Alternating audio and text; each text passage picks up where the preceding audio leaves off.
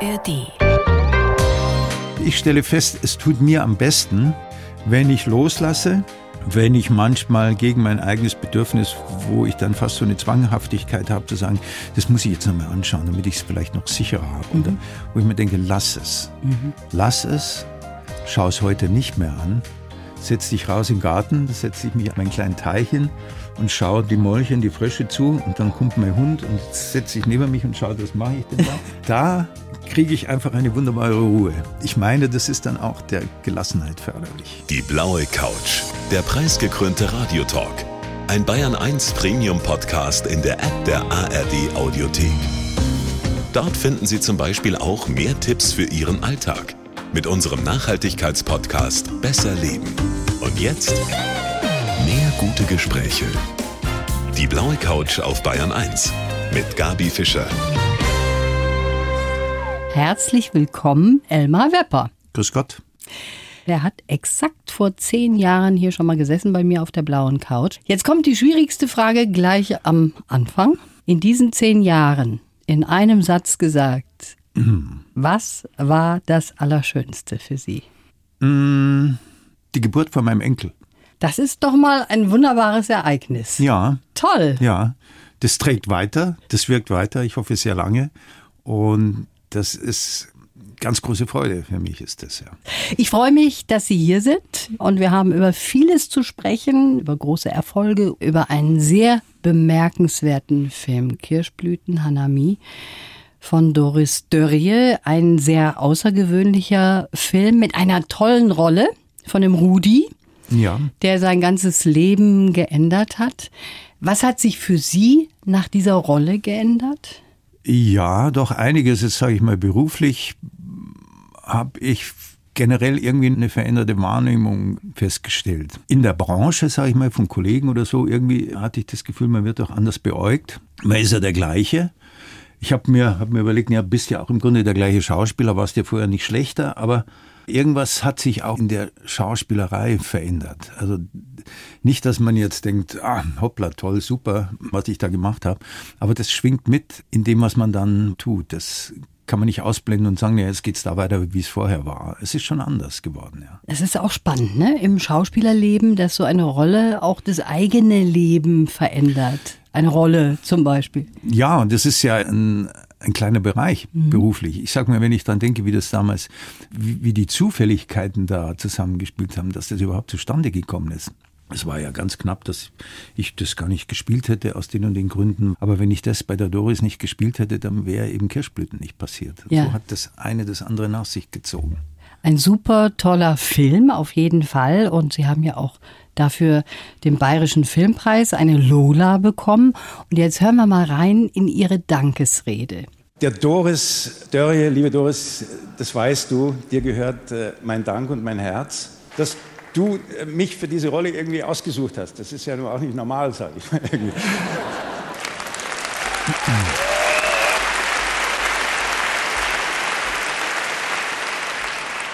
Und so eine Rolle wie den Rudi, den kriegt man wirklich äh, vielleicht nur einmal im Leben. Der Rudi als Figur jetzt im Film, der würde vielleicht sagen, die Lola ist ja letztendlich ein Preis. Aber da hat er natürlich überhaupt nicht recht, weil er hat keine Ahnung vom Kino. Ich weiß, das ist das Besondere vom Besonderen und ich bin einfach glücklich und ich sage Danke. Das war schon so ein Gänsehautmoment, oder? Ja, ja, bewegend. Und wenn ich das jetzt höre, da, ja, da berührt mich das wieder ganz besonders. Ich kann es gar nicht sagen. Das ist, und ich spüre auch in der Stimme, wenn ich das so höre, die Aufgeregtheit. Und irgendwie weiß ich noch, ich, man ist ja auch so, so ein bisschen neben sich. Also es stürmen die ganzen Geschichten auf einen ein. Ich war immer ein bisschen stolz, so auf so eine gewisse Gelassenheit zu haben, gerade in beruflichen Dingen, dass ich sagen kann, lass das ein bisschen abtropfen. Aber das konnte ich da nicht, ja. Das war was ganz Besonderes. Ja, das wäre ja auch schade, wenn man das so abtropfen hätte lassen können. Das ist doch schön, wenn man da auch mit dem Herzen dabei Das ist. ist ne? richtig, ja. Ich meinte, das, dass man es vielleicht als, als Schutz ein bisschen so macht, Ja. dass man sagt, ziehst dir nicht so rein, sonst ähm, weißt du gar nicht mehr, was du damit anfangen sollst. Sie haben da in einem der vielen Interviews, die danach dann kamen, gesagt, ich empfinde Genugtuung, der Erfolg kam zur rechten Zeit. Was haben Sie damit ausdrücken wollen? Ja, jetzt sage ich mal, wenn, jetzt lasse ich mich mal außen vor, wenn man ganz jung ist vielleicht und über eine besondere Rolle einen besonderen Erfolg hat, dann nimmst du das natürlich mit. Und das ist ja nicht so, dass du sagst, okay, das war so, jetzt schaue ich einfach mal wieder weiter, wie es kommt, sondern du spürst da schon eine Verantwortung an dich selber, auch vielleicht an das Publikum und misst dich dann immer an diesem großen Erfolg. Und es kann sein, dass das auch unter Umständen eine Last sein könnte. Mhm. Das war ja wunderbar. Ich habe ja 40 Jahre lang oder 50 so dahin gemacht, schöne Fernsehrollen gehabt, Serien, viel synchronisiert. Ich war ja sehr zufrieden und habe eigentlich nie das Bedürfnis gehabt, ach, Elmar, irgendwann muss mal das ganz große Ding kommen, weil das so war ich gar nicht gestrickt. Und dann kam das und dann dachte ich mir, äh, oder hatte ich die Empfindung, so, jetzt bist du aber auch aufgrund deines Alters und der vielen Jahre und der Erfahrung, die du in der Branche hast, nicht mit diesem Druck belastet, das jetzt auch noch 20 Jahre irgendwie weiterführen zu müssen. Mhm. Weil irgendwann hört auch der Beruf des Schauspielers irgendwann auf. Jetzt fällt mir gerade der Robert Atzon ein, der, was eigentlich ungewöhnlich ist, da gebe ich Ihnen recht, der ja plötzlich an alle Medien geschrieben hat, einen mhm. Brief, so einen offenen Brief. Ich teile mit, mein Schauspielerleben endet hiermit und ich bitte von Anfragen abzusehen. Ich gebe auch keine Interviews mehr. Es war eine wunderbare Zeit. Vielen, vielen Dank. Ja. Außergewöhnlich. Ja, ich glaube, in Amerika gibt es das eher, dass Schauspieler dann irgendwie sagen, die sind vielleicht gar nicht so alt, zu sagen, okay, fand ich toll, die Schauspielerei, aber jetzt möchte ich mit meinem Leben ganz was anderes machen. Mhm. Oder die andere Alternative ist ja, man spielt, solange es geht. Ja. Aber jetzt sage ich mal, ich bin jetzt nicht so gestrickt, dass ich mir denke, äh, es ist ein schöner Tod vor der Kamera, tot umzufallen. Das, das, das äh, brauche ich jetzt nicht unbedingt. Das brauchen Sie nee. nicht. Aber ich hoffe, dass da noch viel, viel kommt ja, ja, vom das, Elmar äh, Wepper. Wir ja auch. Und wir sprechen gleich über was Neues. Grüner wird's nicht, sagte der Gärtner und flog davon. So heißt das neue Werk. Sie spielen da, was Ihnen auch privat totalen Spaß macht, nämlich Gärtner. Sie garteln gerne. Also das war schon mal so eine Parallele zumindest mhm. zu dieser Figur, oder? Ja, das ist schon richtig. Obwohl ich sage mal, so ein Berufsgärtner, der hat natürlich ein bisschen eine andere Perspektive, was seinen Beruf betrifft. Ich nehme nicht an oder ich hoffe nicht, dass man jetzt gesagt hat, wir könnten das spielen, wir könnten, ach, der, der Wepper, der gartelt doch so gerne. Aber es ist ja trotzdem hilfreich, wenn man jetzt äh, einen richtig guten langjährigen Bezug zum Garteln hat, zu ja. Pflanzen, was man damit alles macht im Garten ansehen und düngen und wässern und und und. Sie haben aber auch ein bisschen Probleme gehabt, mit diesem Bagger da umzugehen. Ne? Naja, das ist wieder eine Berufsgärtnergeschichte, das muss ich nicht. Also in meinem Garten brauche ich keinen Bagger. Aber es war, äh, spitzte sich sogar am Schluss hochdramatisch zu. Also ich musste da so einen kleinen, ich weiß nicht, ob die Zuhörer sich das vorstellen können, die sieht man so ab und zu. So einen kleinen Backer, der dann natürlich auch mit der Schaufel runtergeht, hochgeht, einzwickt, drüber geht, wieder hoch, aufkippt. Und da sitzt man in diesem Gehäuse, muss ich es ganz kurz erklären, und ja, hat so sicher. diese zwei Joysticks in der Hand, rechts und links. Die kann man ganz fein bedienen. Und jeder dieser Joysticks geht vor, zurück, links, rechts und auch nur schräg und der rechte auch.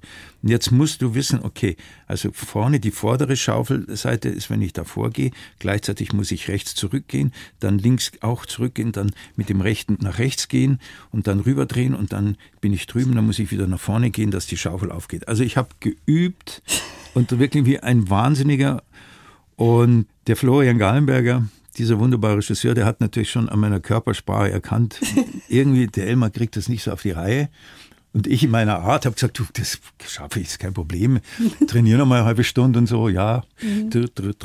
Übst du 20 Mal diese Bewegung und dann musst du zu dieser Bewegung dann zu jemand sagen als Schauspieler, ach, da sind sie ja. Schön, dass sie kommen. Ach, das aus. Aus, du kriegst diese Bewegung hier, es geht drunter und drüber. Und jetzt komme ich kürzlich ab, komme ich zu diesem Höhepunkt. Ich musste am Schluss nur so tun, als ob ich das Grün von einem Golfplatz, das ist ja was Heiliges, so ein Grün, ob ich da so tue, als ob ich das nun beackere. Mhm. Und da kommt dieser Besitzer und äh, ich mache das nicht, warne ihn aber dadurch, dass ich das so ansetze. Und ich muss nur zwei Bewegungen machen. Den einen Hebel vor, dann geht der runter, den anderen Hebel zurück, dann geht die Schaufel rein so über dem Grün und mhm. beschädigt es nicht. Vor, zurück, vor, zurück. Wunderbar. Ja, wir können drehen. Vor, zurück. Vor. Haben wir gedreht.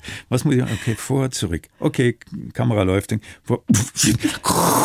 Ich Nein! habe das ganze Grün also auf zwei Meter aufgerissen. Das klingt jetzt banal, aber das war für mich, also ich spiele ja Golf, ich weiß, äh, das ist heiliger Rasen, ja. so ein Grün. Aber so geht's, was will man machen? So kann es passieren, ja. So kann es passieren, ja. Also auf eine Sache nur konzentrieren ist dann besser, aber geht halt nicht, wenn man dreht noch ja, ich wäre ne? auch bereit gewesen, sagen wir dann, nur den Text zu sagen und das da unten nicht zu machen. wäre auch eine Lösung ja. geworden. Ich finde, diese Figur, die Sie da spielen, der Camper, der Gärtner, der hat schon so ein bisschen auch wie der Rudi. Sagen wir mal so, der hat ein Leben hinter sich und das lief wahrscheinlich ziemlich gleichförmig und dann kam irgendein Knall oder ein Knackpunkt und er hat alles geändert und hat irgendwie seinen Lebenstraum dann erfüllt. Da ist schon eine Ähnlichkeit hm, dabei. Ja, ich sage mal ein bisschen differenzierter gesehen. Für den Rudi passiert ja der Schock, dass er, Sie sind ja in dem Hotel, ich meine, er ist ein Jammerer, er ist also die Kinder und das wäre das nichts und äh, Kinder sind was fürchterlichst und sie enttäuschen einen und das Leben. Und er hat eigentlich so innerlich abgeschlossen, mhm. so, jetzt bin ich eh in der Rente dann und äh, bald dann so, ja, so ist halt, irgendwann ist man nicht mehr da. Und dann passiert dieses Phänomen, es stirbt, ist seine ja. Frau plötzlich über Nacht gestorben. Und das ist natürlich ein Schock, mit dem kommt er nicht klar. Seine Leistung liegt dann darin, dass er dann aufbricht und nach Tokio fährt zu dem Sohn, der auch nicht gelitten ist bei ihm. Das ist irgendeiner, der macht so in Wirtschaftssachen, so ein Banker. Das sind ja eigentlich sind das ja halber die Banditen. Und fährt dahin und versucht so das Leben von der Trudi, das er verhindert hat, weil sie hatte immer so ein Faible und so ein, ein, ja, so ein Bezug zum Buto-Tanz, also ein bisschen ins Esoterische dem versucht er nachzuspüren in Tokio. Und das gelang natürlich der Doris ganz wunderbar, das zu zeigen.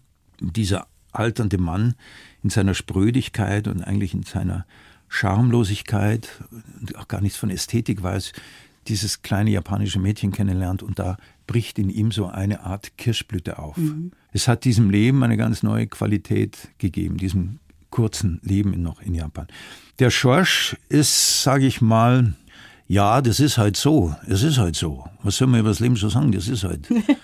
Und wie sie mal sagt, als sie sagt, meint die Miriam, die Tochter, du, ja. die hat ja noch Träume, weil die möchte auf die Akademie, und er sagt, auf die Träume ist geschissen. Mhm. Hallo, da warst du irgendwann auf und sind weg die Träume.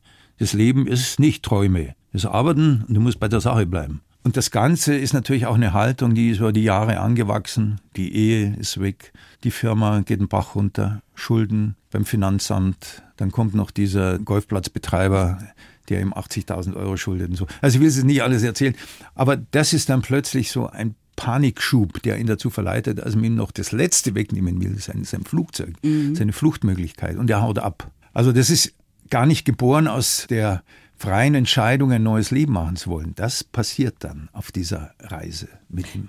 Und äh, diese Fliegerei, das ist natürlich was Wunderbares, weil sie nehmen den Zuschauer mit und da gibt es wunderschöne Bilder auch, also tolle Aufnahmen, die da in diesem Film entstanden sind. Ne?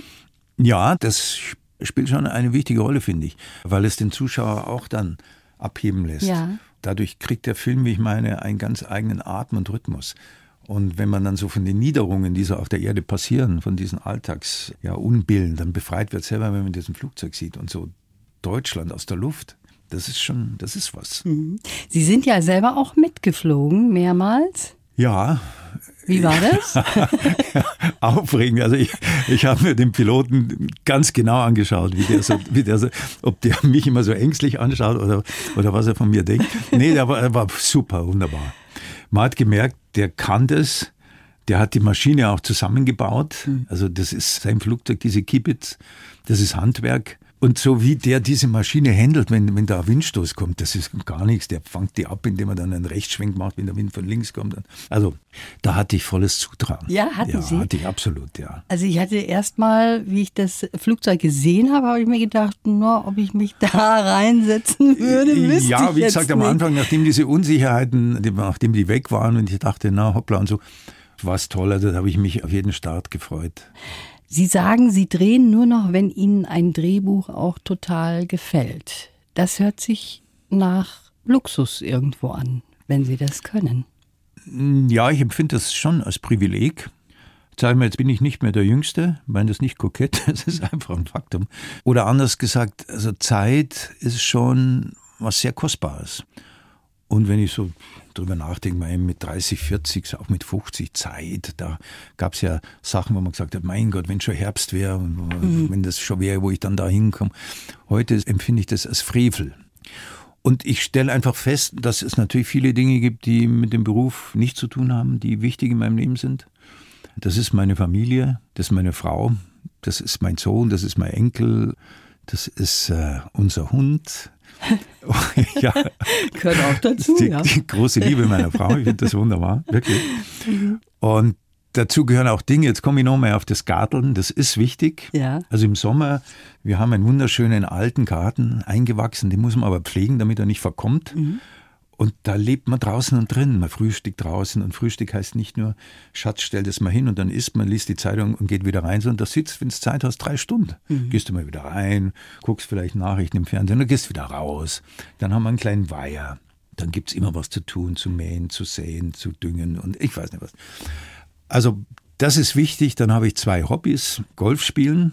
Bin froh, dass ich das mit meinem Rücken noch machen kann und Fliegenfischen, ja. Immer noch, gell? Fliegenfischen. Ja. Haben wir uns auch schon vor zehn Jahren drüber ja, unterhalten. Das, äh, das gibt man auch nicht auf, wenn man das kann. Gibt man nicht auf, nee. nee. Und das gibt einem auch Ruhe und viel Freude. Das haben Sie auch mit Ihrem Bruder sehr oft gemacht, ne? Ja, mache ich immer noch mit Fritz. Ja, Mhm. Genau, und das ist ja auch schön, wenn man so nebeneinander einfach schweigen kann. Hat was für sich, finde ich. Ja, also wir hätten uns schon was zu sagen oder sagen wir, es fliegen Fischen ganz kurz, wenn ich übertreibe, aber ich bin Linkshänder, das ist ganz gut. Dann komme ich mit meiner Wurfhand ihm nicht in die Quere, eher Rechtshänder.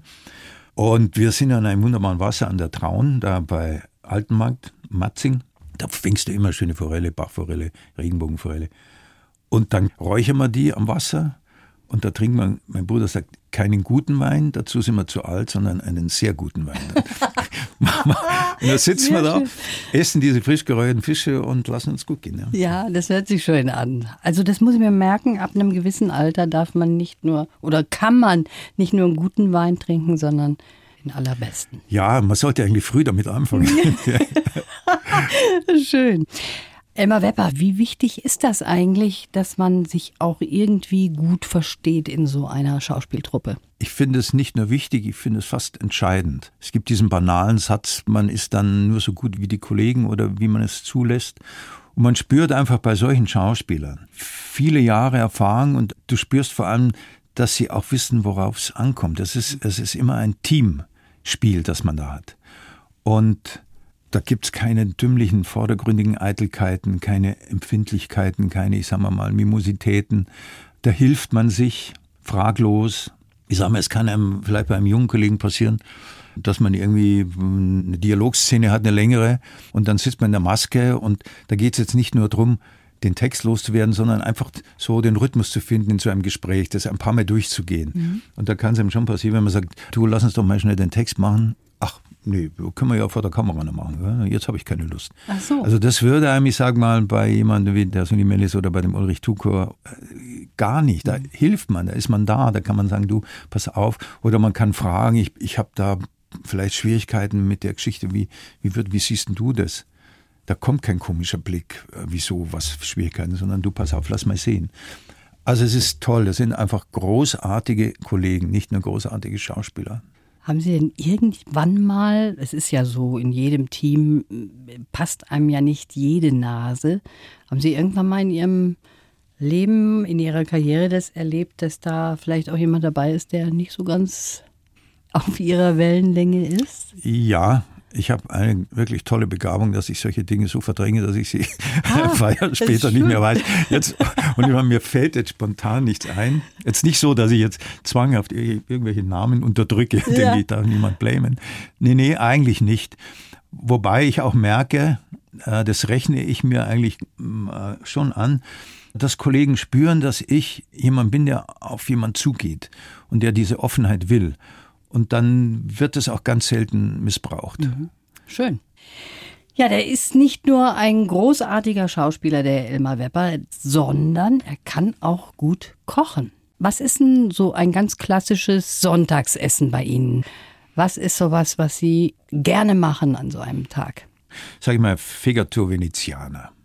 Kalbsleber. Kalbsleber. Ich liebe das, Ja. aber dass Sie das jetzt vorschlagen, wundert mich, weil viele sagen, Mensch, lass die Finger von der Leber. Nö. Wieso von der Leber? Was ist. Also wir reden ja frei von der Leber. Also Ja, die Leber das ist entgiftet.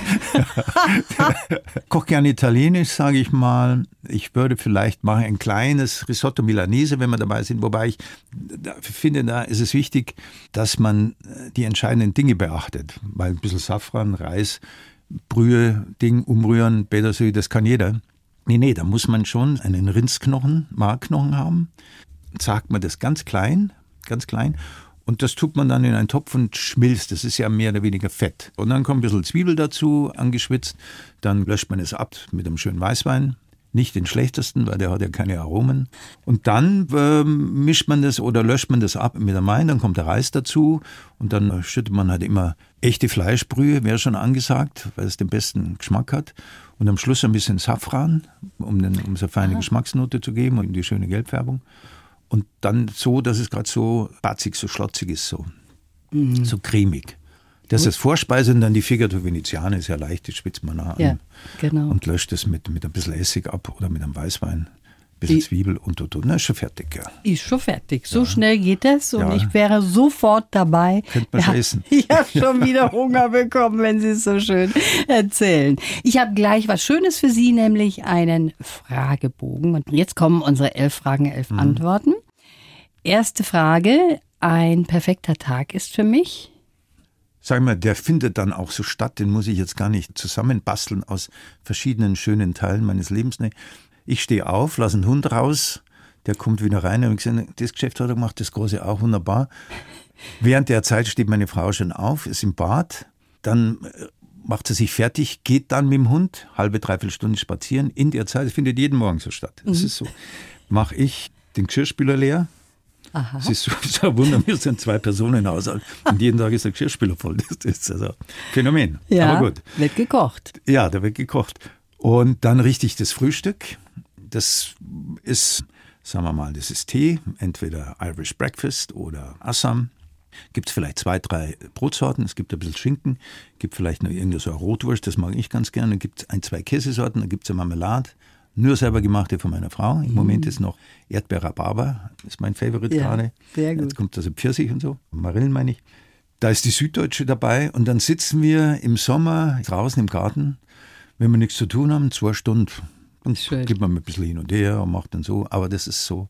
Der Hund rennt rum und dann wird auch beredet, was machen wir? Okay, einkaufen fürs Abendessen, da, da, da, da, da. Dann ist vielleicht angesagt neun Loch Golf. Das sind nur zwei Stunden. Wörze, okay. Oder wir machen einfach einen großen Spaziergang noch mit dem Hund. Und am Abend sitzen wir beieinander, essen, schauen ein bisschen fern oder auch nicht. Das ist so ein Tag, wenn ich schon dran denke, fühle ich mich schon wohl. Das ist ohne Stress, ohne Anspannung, Schön. keine großen Termine. Sehr schön. Niemals verzichten könnte ich auf. Ich scheue mich so vor so Absolutismen, so nie und auf keinen Fall oder das nur oder das würde ich gerne auslassen. Also mir fällt da spontan gar nichts ein. Ja, ist gut. Ich glaube, das ist ein gutes Zeichen, Herr Pepper. Angst habe ich vor. Stress. Wenn es eine schwierige berufliche Geschichte ist, dann, sagen wir mal, fängt die an, 1. Oktober. Aber ist der ganze Vorlauf, der ganze Ding, die Termine dahin fahren, das Warmwerden, das Bewusstsein vielleicht, dass es stark textlastige Geschichte ist, da muss ich vorsichtig sein, dass mich das nicht zu stark reinzieht. Ah, okay. Weil ich liebe entspannt sein. Ja, das verstehe ich sehr gut. In meinem Koffer habe ich immer. Eigentlich immer, wenn ich irgendwo hinfahre, mindestens eine Hose und drei Hemden zu viel. Die bringen dann immer, genauso wie ich es reingelegt habe, zurück. Es ist, äh, Tatsächlich? ja. Ich Der dachte nur, Gedanke- wir Frauen sind so. Nee, das ist nicht, weil ich immer so schick rumrennen will, aber der Gedanke, es könnte mir irgendwas ausgehen, wäre fürchterlich. Aha, okay. Im nächsten Leben werde ich. Also ich hätte mir ja gut vorstellen können, Kinderarzt zu werden. Ah. Und ich sag mal, es gab eine Zeit, das war während der Abiturzeit und auch beim Militär, war ja zwei Jahre, habe ich Z2 gemacht und gedacht habe, also jetzt, wenn du das hinter dir hast, dann studierst Medizin. Also wenn ich mich irgendwie mal, sagen wir mal, zu etwas berufen gefühlt hätte, dann dazu. Gar nicht mal so zur Schauspielerei. Interessant. Wenn's schlimm wird, dann esse ich. Ein Kühlschrank leer. Egal, was drin ist. ja, fast. Also manchmal sage ich, das ist wirklich so, wenn nichts drin ist, also nichts schnell greifbar ist, dann denke ich, da hinten ist doch nur so ein Essiggurkenglasel. das mache ich dann auf. Und dann stehe ich vielleicht nachts um eins, bevor ich ins Bett gehe und isst dann sechs Essiggurken so lange. okay. Als Kind war ich klein, gut erzogen, liebenswert, brav. Und wenn wir irgendwie Cowboy und Indianer gespielt haben, war ich immer der Indianer. Wow. Also das ist jetzt mal eine exakte Antwort. Viel zu viel Geld habe ich zuletzt ausgegeben für. Ich habe verschiedene Teppiche, die habe ich reinigen lassen. Das war brutal teuer. Da haben wir mir immer hinterher liegt. Stimmt denn das?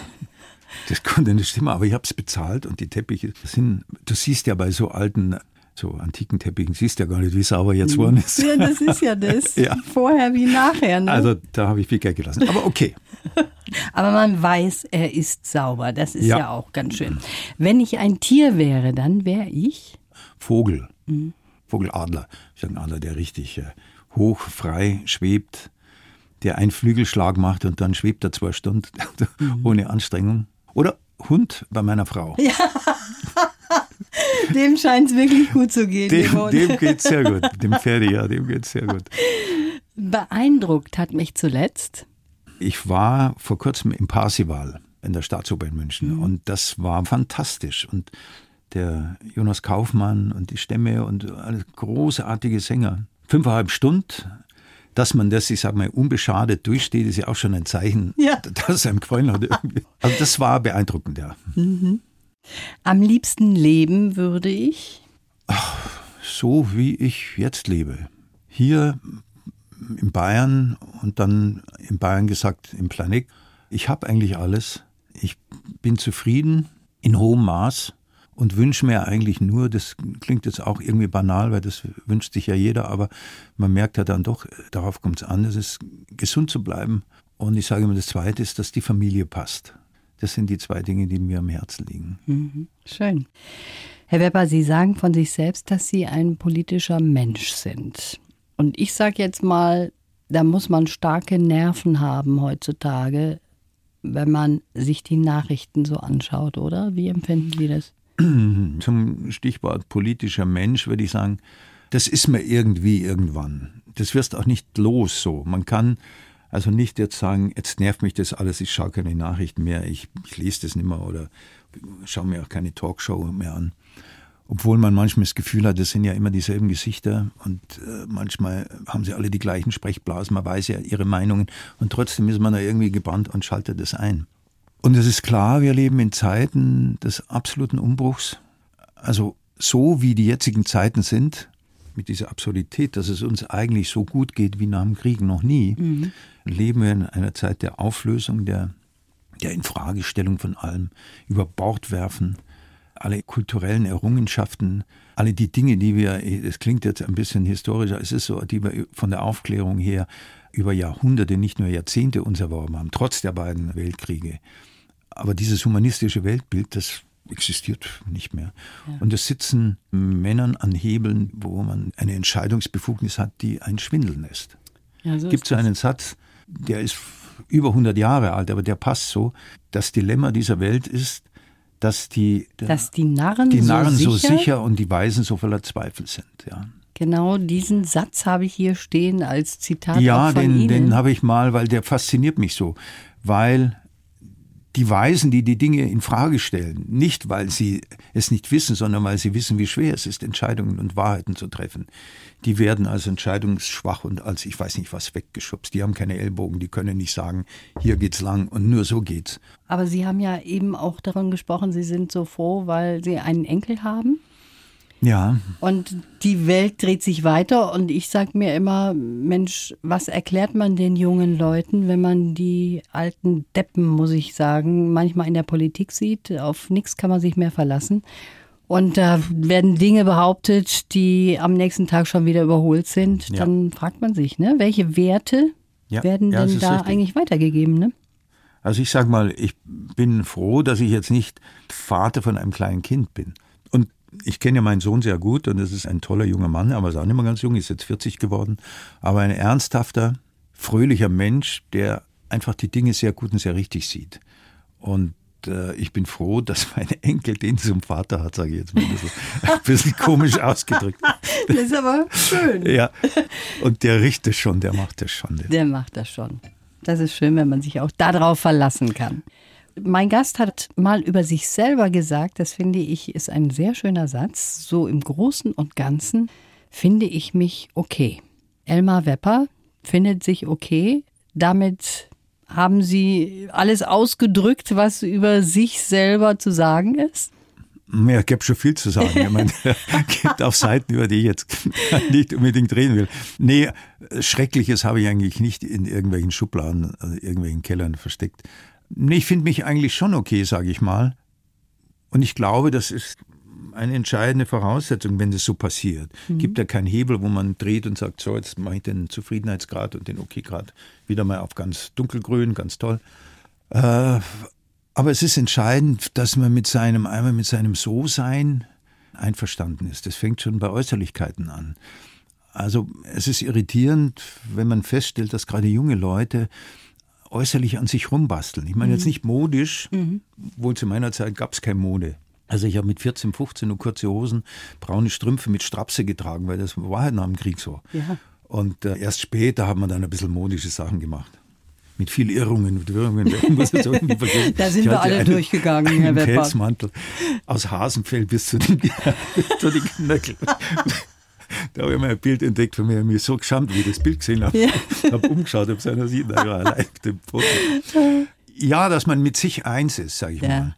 Und ich glaube, man kann das fast verallgemeinern, obwohl das immer gefährlich ist, dass so eine, so eine verstärkte latente Unzufriedenheit es verhindert, glücklich zu sein mhm. oder die Möglichkeit, mit dem Leben zufrieden zu sein.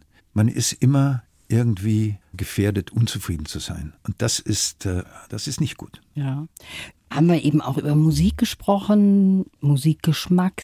Wie ist das mittlerweile? Hat sich da was geändert in Ihrem Musikgeschmack? Welche Musik hören Sie überhaupt? Justin Hayward, der Leadsänger von den Moody Blues, mhm. war in München. Und die Anita uh, Nights in White Satin, Sie kennen das, das war einer seiner größten Hits. Und er hat jetzt ein Lied rausgebracht, Winds of Heaven. Da spielt er nur mit einer Gitarre, so fast unplugged, das ist ein wunderschönes Lied. Und da sind wir in dieses Konzert in die Muffathalle und ich habe an ihm gemerkt, dass er ein bisschen enttäuscht war, dass so diese Moody Blues, also es war für mich eine der größten Gruppen, die es überhaupt gab. Bluebird, Flying High, also das war ja so eine Sphärenmusik teilweise, mhm. ganz fantastisch, dass das wenig Zuschauer honoriert haben und gekommen sind. Das, ja, tatsächlich. Ja, ja, schade. Bin da in der ersten Reihe gesessen und habe ihn so angestarrt. Der hatte wahrscheinlich gedacht, verstaat mit der also an. Nein, der war froh. ja, vielleicht hat ihn einer so bewundert. Also es gibt so alte Songs aus der alten Zeit oder wenn ich die Knopfler-Lieder höre, die er als Junger vor 30 Jahren gesungen hat, fantastisch. Die werden auch nie schwächer, die kann man immer hören. Das ist das Schöne an dieser Musik und ich bin mal überrascht oder bin mal gespannt, wie das ist mit der Musik, die heute so in ist, ob man da auch in 30, 40 Jahren sagt, Mensch, das war eine tolle Musik. Ja. Ich, ich habe so das Gefühl, das fliegt viel schneller vorbei als die Musik, die wir so gehört haben früher. Kann ich mir vorstellen. Ich weiß auch ich, nicht. Ich könnte es mir auch denken, weil, weil das auch einfach der Trend, glaube ich, in diesem Business ist. Es muss schnell raus, damit was Neues rein kann. Genau so ist das. Sie haben mehrfach in diesem Gespräch schon das Wort Gelassenheit auch gesagt. Gelassenheit, das ist für mich immer irgendwie auch so, dass ich mir denke, je älter ich werde, desto gelassener werde ich auch. Hängt das bei Ihnen auch so ein bisschen zusammen? Ja, aber auch nein. Also jetzt fange ich mit dem Nein, will ich kurz dazu sagen, ich stelle auch fest, dass kräftemäßig die Dinge sich verschieben. Also es gab Energien, sag's mal ganz allgemein, wo ich jetzt spüre, das ist nicht so da. Also so, so eine Antriebsstärke, die man früher hatte, so eine fraglose. Einfach gesagt, mache ich jetzt, da gehe ich rein, wo, wo ich vielleicht heute zögere. Gelassenheit, ja, man hat mehr Erfahrung, man mhm. kann mit positiver Routine Dinge besser handeln. Ich weiß auch, das haben ja schon, sag ich mal, die alten Griechen gesagt, die wussten ja schon, dass Gelassenheit ist ja eine Tugend, nicht irgendwie ein Geschenk, das der liebe Gott dem einen gibt, den anderen nicht, sondern es ist eine Tugend. Und in dem Satz sich in Gelassenheit üben, steht ja schon drin, dass man das trainieren kann. Mhm. Also man kann an der Gelassenheit, an der fehlenden schon ein bisschen arbeiten. Aber dann hat mir schon mal Gedanken gemacht. Dann dachte ich, ja, was machst du jetzt? Wie übe ich jetzt meine Gelassenheit? ja, und? Äh, ja, also ich stelle fest, es tut mir am besten, wenn ich loslasse, wenn ich manchmal gegen mein eigenes Bedürfnis, wo ich dann fast so eine Zwanghaftigkeit habe, zu sagen, das muss ich jetzt nochmal anschauen, damit ich es vielleicht noch sicherer habe. Mhm. Oder, oder ich sitze irgendwo und, und denke und sage, jetzt nehme ich da nochmal das und gucke nochmal durch, wo ich mir denke, lass es. Mhm. Lass es, schau es heute nicht mehr an, setz dich raus in den Garten, sage ich was ganz Dümmliches, es ist aber wunderbar, setze ich mich an meinen kleinen Teich hin und schaue die Molche die Frösche zu und dann kommt mein Hund und setzt sich neben mich und schaut, was mache ich denn da? Was macht er denn da, der Alte? Ah, da schaut er da, nein, was ist denn da? Und da kriege ich einfach eine wunderbare Ruhe. Ja. Und ich meine, das ist dann auch der Gelassenheit förderlich. Ja, das glaube ich auch. Aber ich kann mir vorstellen, Sie waren eigentlich nie ein HB-Männchen der in die Luft gegangen ist, wenn was passiert ist. Nee, so hyperaktiv oder Waren so. Sie nie, oder? War ich war eigentlich nie, nee.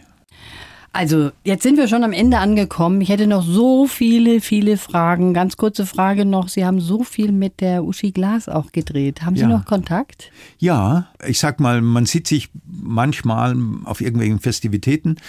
Ich sage das aber deshalb, weil das da nicht so ist, dass man sagt, ach, hallo Uschi, grüß dich, wie geht's? Sondern man steht beieinander und ratscht und ist sehr nahe. Dann war ich vor nicht allzu lange Zeit bei ihr eingeladen, dann kam sie mal zu mir zum Essen, dann waren wir bei Freunden.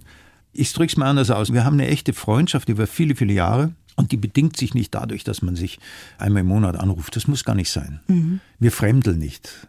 Wir haben so viel gute Zeit verbracht zusammen und das, das ist als Basis immer noch da. Das ist schön, wenn man das da auch sagen kann, wenn man in diesem Beruf eben auch mit Menschen zusammenkommt, die schon zu Freunden auch werden. Ja, ja, das ist nicht so selbstverständlich. Ja. Schönen Dank fürs Kommen und alles Gute für Sie und Ihren Film. Ich danke Ihnen auch. Vielen Dank. Die Bayern 1 Premium Podcasts. Zu jeder Zeit, an jedem Ort. In der App der ARD Audiothek und auf bayern1.de. Bayern 1 gehört ins Leben.